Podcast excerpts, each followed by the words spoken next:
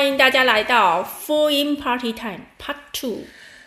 大家好，我是 S。嗨，大家好，我是 Yari，嗯，我们不是 Yaris，。我们是 S Yari。好，问一下 Yari，，二月十四号西洋情人节，你有送礼物给别人吗？没有，都是别人送我的。为什么？不是说不是说二月十四号女生要送男男生礼物，然后如果那个男生接受的话，三月十四号要再回礼吗？嗯，那好像是日本的情人节过法吧？台湾的好像大部分好像都是男生向女生告白比较多。所以你上一次接收到的告白是什么时候？上一次也是距离大概十一年前吧，当时候的男友向我求婚，那应该是我最近一次收到的告白。那是在富裕农舍，对不对？对啊，可以讲一下当初是怎么样的一个过程？当初因为刚好在十月份是我老公的生日月份，那刚好民宿老板娘是我的好朋友，她居然串通我的好朋友安排了一连串的求婚仪式，居然都没有告诉我。这结果你知道吗？当天说有多狼狈就有多狼狈，他就邀请他当兵的好朋友一起来宜兰玩，假借他生日的名义来宜兰玩，然后包栋民宿。就让我一个人忙进忙出，忙进忙出，像个疯婆子一样，头发也没梳，流的大汗，是衣服都湿了的情况下，他这个你衣服有湿哦，我还不知有道这段。很湿，一下去买饮料，一下去买啤酒，一下去买饼干，就进进出出，进进出出的。正当我可以好好坐下来休息、喘口气的时候，心中的怒火也快上来的时候，还有怒火在有非常怒，哦，只是没有表达出来。我大概知道，因为就是说，呃，你现在的老公当初跟我讲说他要求婚，其实我也不知道你就是进进出出到底在忙什么，因为你也没跟我说，因为说我也没看到你啊，我到底去哪了。我想找人帮我都没办法。当我看到你的时候，你是穿着短袖短裤，然后背着一个包包，真的是看起来非常的休闲，就是非常的邋遢，也不叫邋遢，因为我真的不觉得你邋遢，只是觉得说你感觉很热，真的很热。然后那个画面我还印象很深刻，因为我不知道你心里面是那样子，就是可能快要发火了。真的快要发飙了。我真的当下我已经决定，我晚上不在这边烤肉，我要回家吃饭了。当下是这样子的心情哦、对，哦，还蛮猛的，真的，那很夸张哎，这么夸张，你知道我们现场的人多紧张吗？我怎么会知道？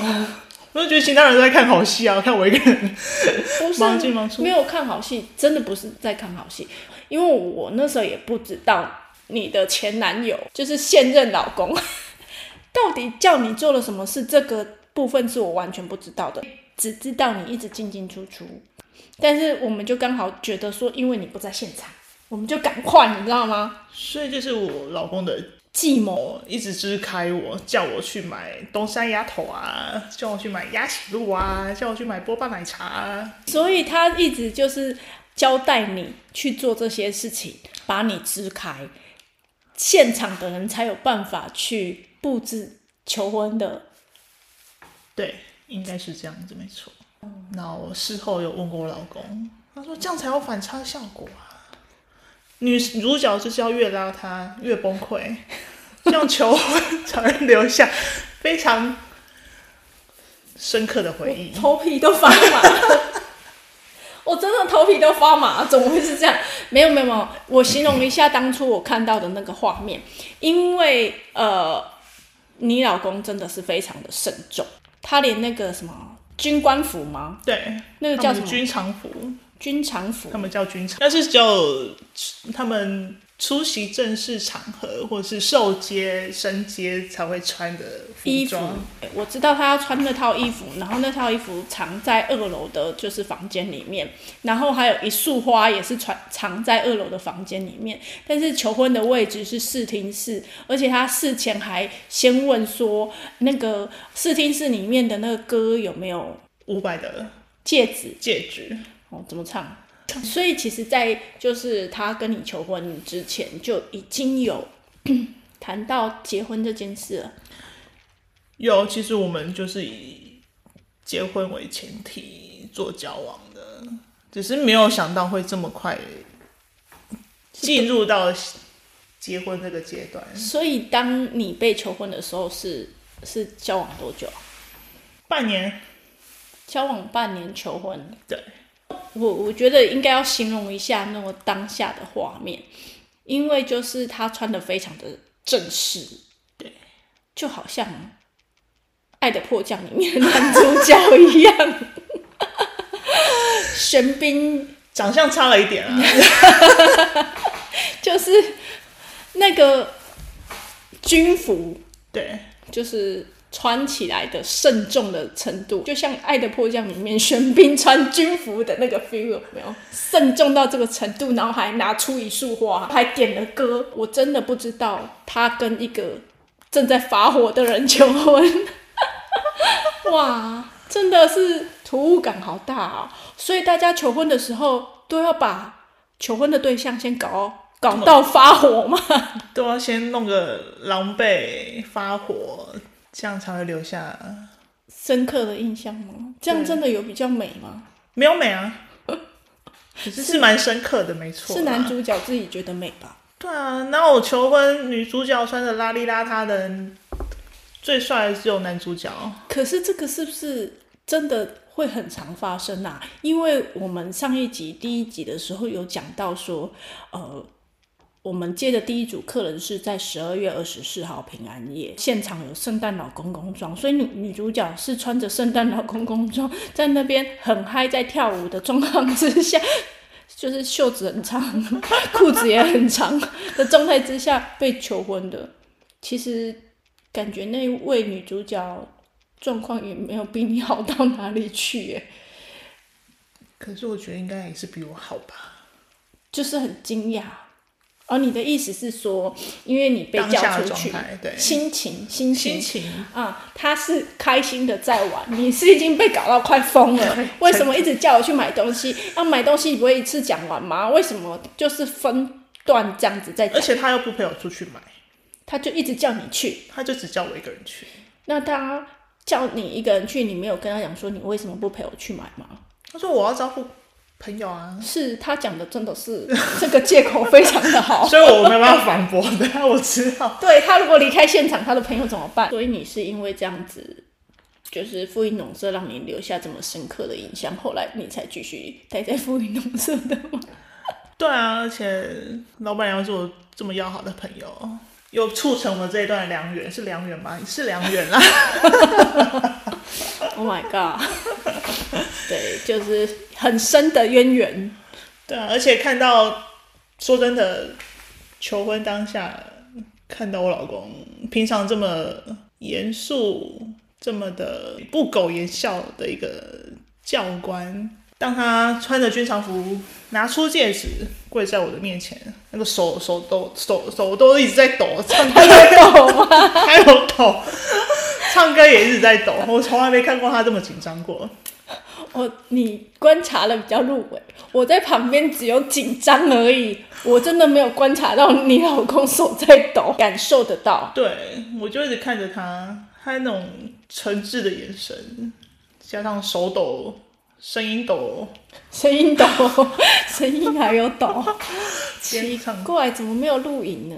那回去找找，应该有录影，可是那个档案不知道跑去哪里了。